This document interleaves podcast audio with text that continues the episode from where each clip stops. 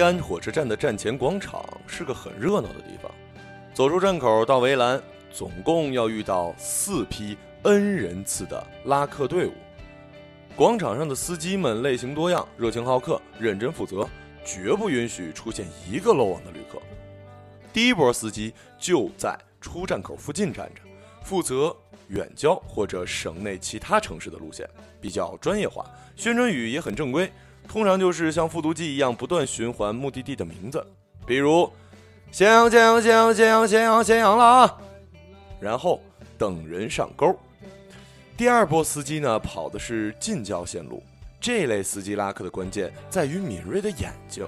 通过捕捉乘客在听到某地名之后的微妙反应，来选取进一步的出击对象。广场内的拉客人员呢，位置相对固定，通常采取守株待兔的方式，不会对人产生较大的干扰。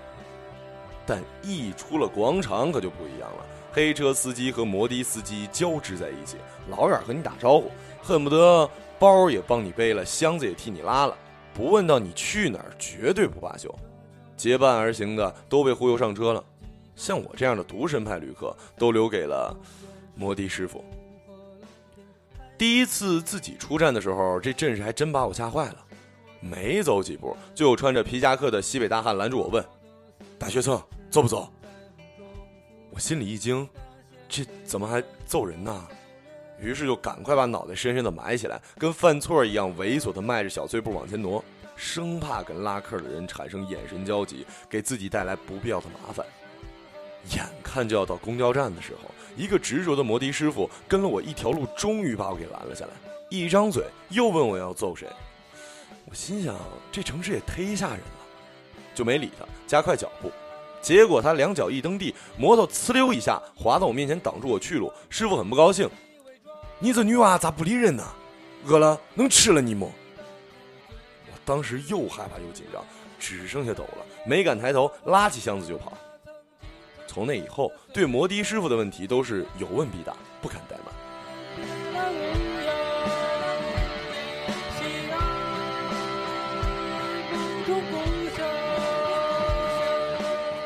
后来听西安话听多了，才知道“走”这个字儿在西安话里发音就是“揍”。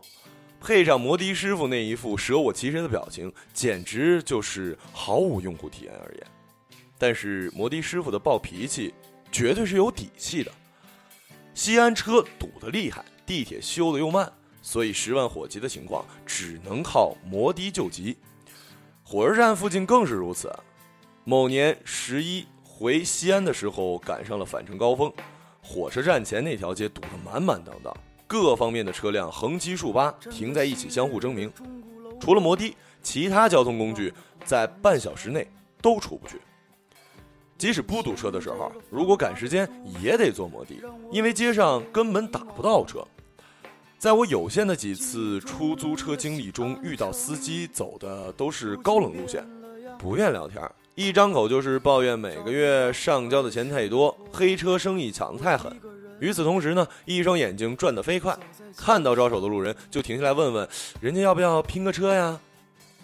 每当这时候，我就只好叹个气，给自己说一句：“哎呀，大家都不容易。”然后暗下决心，下次一定坐摩的。坐摩的经常会有意外的惊喜，比如我曾经用八块钱的摩的跑了出租车四十多块钱的路程。但也曾花了二十块钱而被师傅拉了一条街就给卸货了，理由是前方交警太多。与摩的师傅斗智斗勇、讨价还价是门学问，虽然门槛不高，但入门标准还是有的，那就是会说陕西话。以前呢，用普通话问价的时候底气特不足，我总感觉拉着行李的外地人在摩的师傅眼中简直就是一个送上门的肥肉。他们都懒得跟我商量价钱，一副我的地盘听我的，爱做不做的表情。西安话里有个词儿叫做“砸死”，可以理解为摆谱，但我更愿意理解为气场。双方相遇尚未开战的时候，气场已经可以决定输赢。可是怎样扎实？很多次失败经历中，我总结出三条策略：首先，要装自己是本地人。把打摩的这件事儿呢看得稀松平常。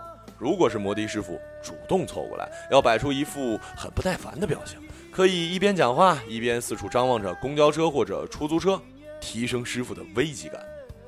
其次，要对口音充满自信。我刚学西安话的时候，口音很奇怪，其实到现在也不怎么标准，但是差不多就得了，意思到了就行。陕西各地口音都有区别，不是西安的，还有可能是长安的，或者碰巧我说话就大舌头。你说是吧？最后，脾气不能好，敬语呀、问句呀，都可以省掉。主动出击的时候，要非常简洁的报出地名、报价，语气匆忙果决一点，给师傅传递一种行就行，不行我就走人，哥今天很忙的感觉。举个例子，中喽，失误，走不走？如果价钱适中，师傅往往会沉思片刻，然后装作一副勉为其难的样子，一狠心，一咬牙说。呃，走。如果价钱有点低，师傅就开始跟你叙说一下最近交警查的多严，昨天哪条街又收走了几辆车，生意多不好做等等。这时，你只要转向另一个摩的师傅，身后便会响起一声迅速的“上车”。价钱谈拢以后，上车就可以开始砍了。话题呢，基本可以从今天天气怎么样，以及哪条街交警开始。可以延伸到谁家凉皮比较好吃，房价涨到多少钱一平。大部分时间我是听不见摩的师傅是在讲什么，风太大，说出口的话一下子就被风吹得七零八落，只有几个词儿在飞走之前被我的耳朵抓住，然后凭借想象力把它们拼凑在一起，费力的延续对话。也许我是个学生吧，摩的师傅最爱跟我聊他们的孩子，在他们的口中，孩子是个费钱的存在。上学尤其费钱，但有一个师傅例外，他的孩子在意大利学艺术。我听到的时候很惊讶呀，还反复确认了一下，得到肯定回答之后，我用摩的师傅的思维问了一下：学艺术可花费不少吧？师傅说：“那可是，但是有盼头。”我想到了自己的老爸老妈，心里有些难过。感叹道：“父母忙活这大半辈子，都忙活给孩子了。”师傅笑了笑说：“只要孩子好好的，忙活也开心，就怕孩子一个人在外面不安全呐。”听到这句话，我心里更难受了，只好站在他孩子立场说了一些宽心话。哎，老妈要是知道我在西安打摩的，估计心都颤了。师傅们都说自己有正式工作，只有下班的有空的时候才会开黑车赚钱。起初我还不信，但后来听说有一个人遇到了一个摩的师傅，是我们学校毕业的学长，白天研究所上班，晚上开辟第二产业，收入颇丰啊！我这才知道摩的是一个一本万利的行当。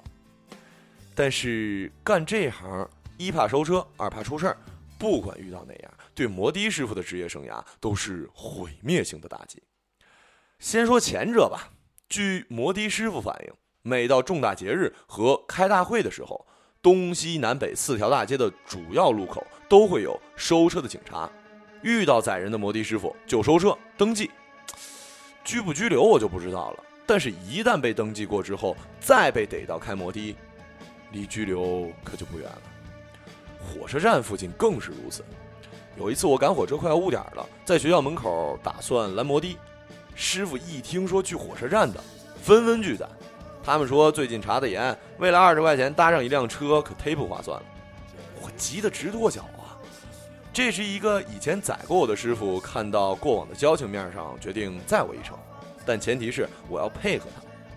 我很好奇，说怎么配合他？师傅卖了个关子，说到了附近再告诉你。离火车站还有一条街的时候，师傅停车了。我以为他就要把我卸货了，正要急，师傅说：“我铁定拉你，但是你把钱先付了。”付了钱之后，师傅让我背好背包，侧着坐，开到火车站附近那条街时，慢慢减速。我看准时机，一跃身，他猛踩油门，掉头就跑。我们配合的天衣无缝，只是我一个踉跄，差点跪在地上。抬头一看，师傅已经拐了好几个弯。不见了踪影。交警叔叔收他们的车呢，也是出于安全考虑，因为交通规则对于某些摩的师傅来讲根本不叫事儿，所以作为一个乘客，乘坐摩的的危险指数那是相当的高。有一次我急着回学校上课，一上车就跟司机师傅说：“麻烦稍微快点啊。”师傅回了一句：“好嘞。”就一个油门窜了出去。师傅说要抄近路，于是我们首先钻进一个菜市场，人潮涌动，外加满地菜叶子的路况，硬是被师傅大嗓门吼出一条路。而后我们进入大马路，在车流逆行中，大半条街狭路相逢中，各种车擦身而过，感觉忒瘆人。眼见到路口，我正要松口气，师傅又一个油门，直接斜着穿过马路，车速快的呀，我都不敢睁眼。能感觉到车身正侧向地面靠近，我紧紧抓着车座，生怕一个不小心滑出去。回到正常路线之后，我赶紧跟师傅说：“哎，嗯，慢慢慢点，师傅，我不赶时间了。您这么个开法忒危险了。”师傅非常超然的跟我说：“你莫担心，出不出事情都是个命啊。”我坐在后座上听着一身冷汗。当然了，也不是所有摩的师傅都开车这么拉风。有些电动摩托车根本拉不起风，驮着两个人爬坡都费劲。通往西安音乐厅的路上就有那么个坡，又长又陡。摩的师傅开了不到二十米就停下来。我问师傅怎么了，他说快没电了，马力不够。我急坏了，这马上开眼了，我也不能自己跑过去啊。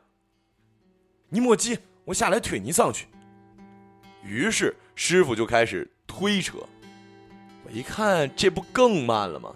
就跳下车跟师傅一起推，两个人一边跑一边推车。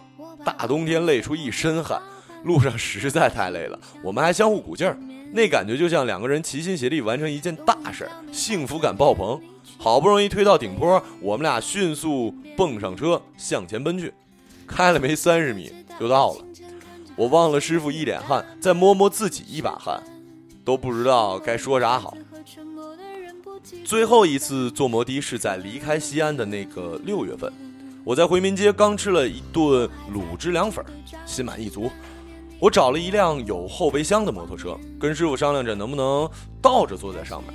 师傅笑着说：“你要怎敢那么做，我不收你钱都行。”那天呢，堵车堵得厉害，摩的师傅载着我在成片趴窝的车丛中穿梭不停，像一条鱼一样在这个城市里游来游去。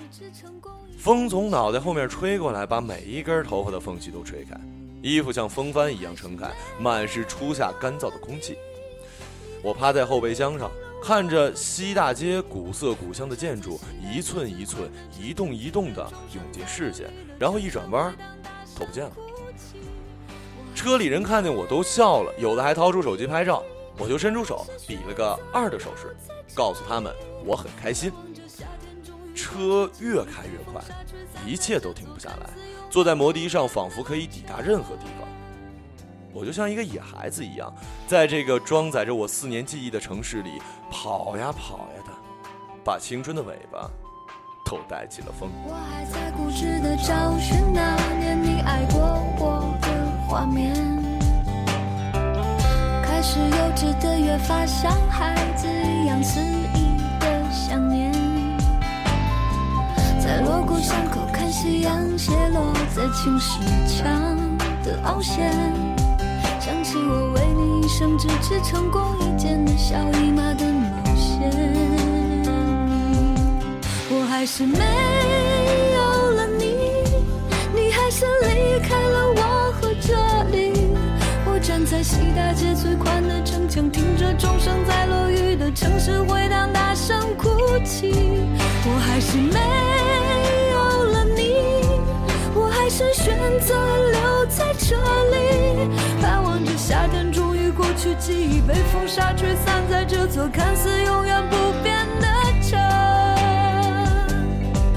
我还是没有了你，你还是离开了我和这里。我在地图上用灰色的铅笔一圈两圈画出距离，涂抹出了一颗太极。我还是没有了你。是选择留在这里。我知道所有我的等